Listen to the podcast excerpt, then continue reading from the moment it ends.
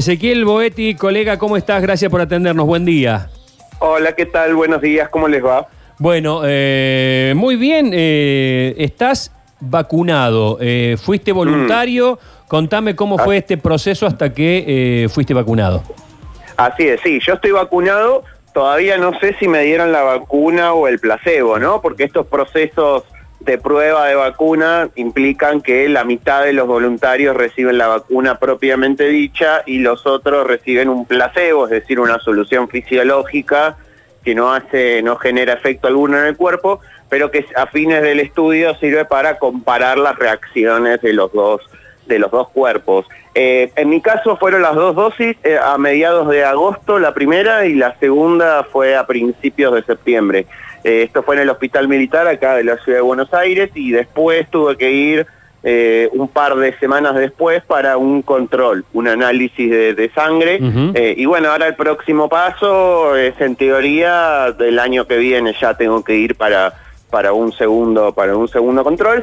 Sí, hay que ver obviamente qué ocurre de aquí en adelante con las vacunas, ¿no? Como vos decías, ayer Pfizer anunció que, que aparentemente es como muy, muy exitosa, funciona muy bien su, su vacuna. Eh, en el caso de que se oficialice en algún momento la llegada de, de algunas de las vacunas que andan dando vueltas a la, a la Argentina, bueno, ahí nos dirán si uno es vacuna o placebo y en base a eso eh, se verá cómo, cómo sigue adelante el, el estudio. Está bien. eh, ¿Sentís algo después de que te pusieron la vacuna? ¿Sentiste alguna, alguna cuestión física que te haya cambiado? ¿Fiebre? ¿Alguna cosa? No, para nada, para nada. Eh, solo un poco de dolor de brazo en, el brazo de la aplicación después de la primera dosis, en la segunda absolutamente nada.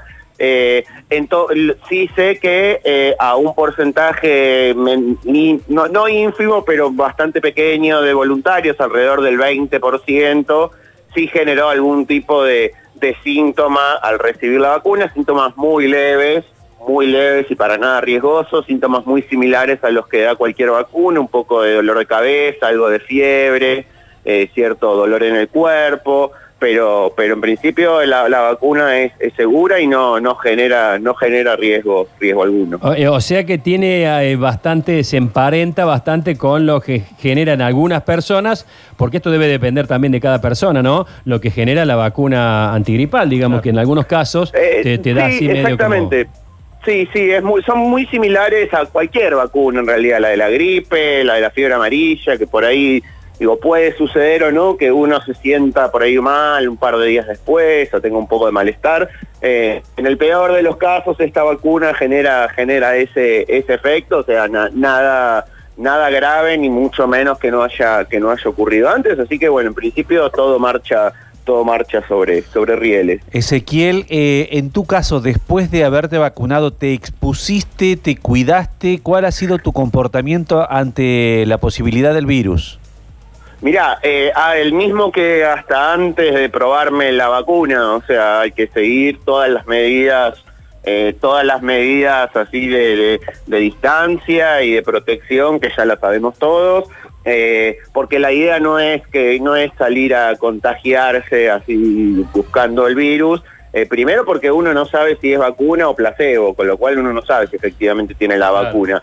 Eh, y, segundo, porque bueno, también es parte de- del procedimiento que digo, uno siga con su vida normal, entre todas las comillas que tiene la normalidad en este caso, pero, pero no, no hubo ningún tipo de, de indicación especial, ni para con algún cuidado extra, ni para con algún, para alguna sobreexposición al, al, al virus. Así que siguió todo como venía siguiendo los días, los días previos. En, en algún momento eh, dudaste, viste que a veces se dice, oh no, porque acá nos, nos van a tratar como conejillos de India, que somos los que van a probar la vacuna con nosotros. ¿Tuviste alguna duda o, o dijiste, no, vamos, quiero ayudar, me quiero presentar?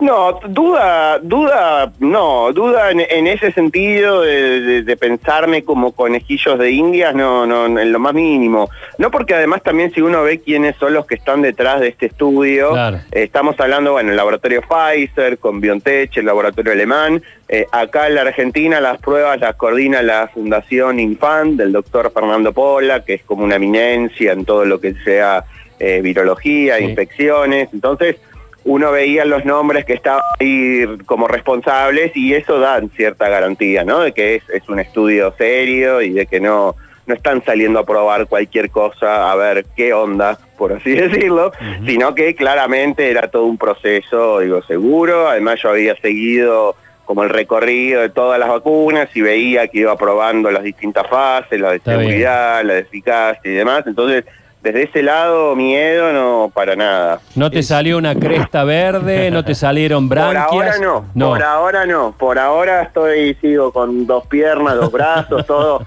todo en su lugar. Por Tentáculos, ahora no. nada.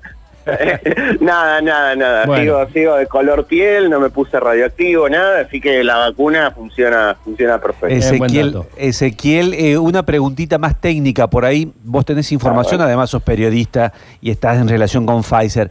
Eh, decían que esta vacuna tiene que permanecer a 80 grados bajo cero. Eh, esta Sí. logística, digamos, de, de llevar la vacuna a esta temperatura, ¿puede ser una traba, digamos, para disponer en el país?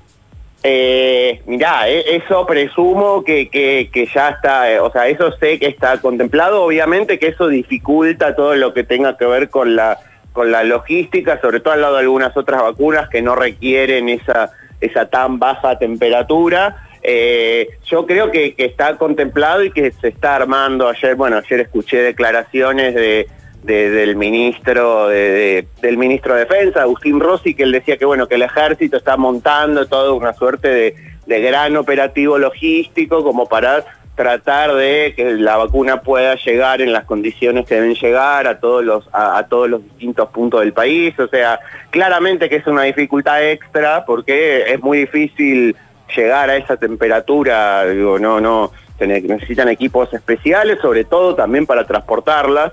Eh, obviamente que eso dificulta un poco el transporte y la logística, pero claramente es algo que, que se sabe desde el comienzo que eso iba a ser así, entonces está contemplado y se están haciendo los, los trabajos respectivos para, para que pueda llegar en, en condiciones. Eh, nos podemos aprovechar de vos en tu función periodística y como crítico de cine y demás, porque Mm. he estado viendo que has escrito mucho sobre Carmel y ayer particularmente tuvimos Ah. una nota con John Hurtis aquí en, en nuestro programa Ah. y quería ver cuál, cuál es tu visión sobre la docuserie. Eh, está, está bien, es, es interesante, ¿no? Es una docuserie así muy, muy de esto de lo que llaman los norteamericanos true crime, ¿no? El crimen verdadero, la recreación de un hecho. Eh, y acá me parece que lo que tiene el plus, o sea, uno se- si mira Netflix hay mil documentales similares a eso, pero acá tiene el plus del componente local, ¿no? Tiene como un aire El gancho. Digo, el que, el que sea algo que, que transcurre acá, que sea cerca, en un caso que todos recordamos, me parece que eso hace que, que uno la mire como con otros, con otros ojos. O sea, no sé, que la coartada temporal de, de- de- del, del viudo de, María Marta sea un gol de Cookie Silver en Independiente, le da como un, un- un aire así local, como como, como que, que lo vuelve mucho más cercana. Así que sí, me parece interesante, eh, obviamente, la, la, la, la docuserie esa, y además es un caso que, bueno, yo particularmente no recordaba todos los vericuetos que Claro. había tenido y, y es verdaderamente increíble por momentos, es medio surrealista todo lo que pasa, así que no, está, está, está muy bien. Eh, para, para cerrar, te traigo de nuevo al tema de la vacuna. Ya eh, se- eh, estoy haciendo,